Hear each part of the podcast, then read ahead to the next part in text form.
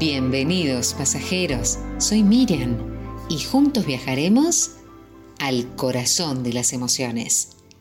Siempre estás a una decisión de vivir una vida totalmente distinta. Sos el único que lleva el timón de tu propia vida. Así que es tu decisión que tu vida cambie. Las emociones, aún las negativas, nos ayudan a relacionarnos y adaptarnos al mundo que nos rodea. Aprende a manejarlas para que no te controlen. ¿Cuál es tu actitud ante los sentimientos negativos? ¿Lo podés manejar? Decía un novelista inglés que es la mente la que crea el mundo que nos rodea. Y aun cuando nos encontramos juntos en la misma vereda, mis ojos nunca verán lo que los tuyos contemplan y mi corazón nunca se agitará con las emociones que conmueven al tuyo.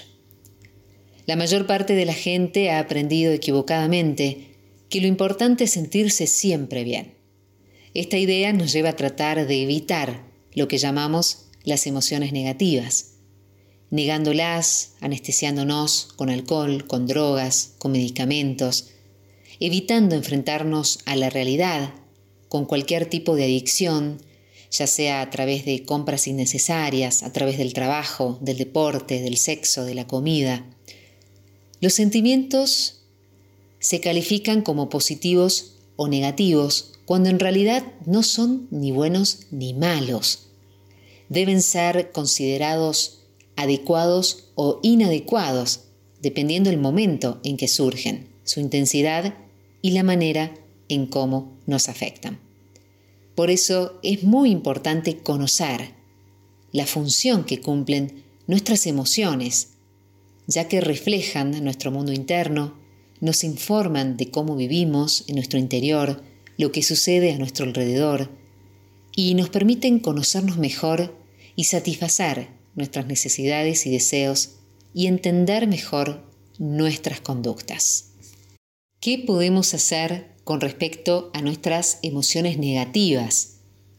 Es importante aprender a detectar y a aceptar nuestras emociones para poder manejar y no ser manejados por ellas. También es necesario aprender a expresarlas adecuadamente, eligiendo la persona indicada, el momento, el lugar correctos y la forma de hacerlo.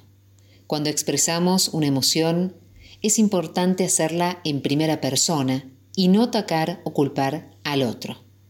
También es necesario ser claros, concisos, sin darle muchas vueltas para que los demás entiendan fácilmente lo que estamos expresando. Recordá que luchar con nuestras emociones aumenta nuestro malestar y hace que nuestra atención y energía se centren en la emoción y no en la solución del problema. Lo mismo sucede cuando nos enfocamos en negarlas o en quejarnos de nuestros sentimientos. Conoce más detalladamente la relación que hay entre lo que pensás y lo que sentís. Para controlar y disminuir las emociones que nos están perjudicando, necesitamos reconocer y aceptar los sentimientos que la mantienen o la incrementan y tratar de modificarlos.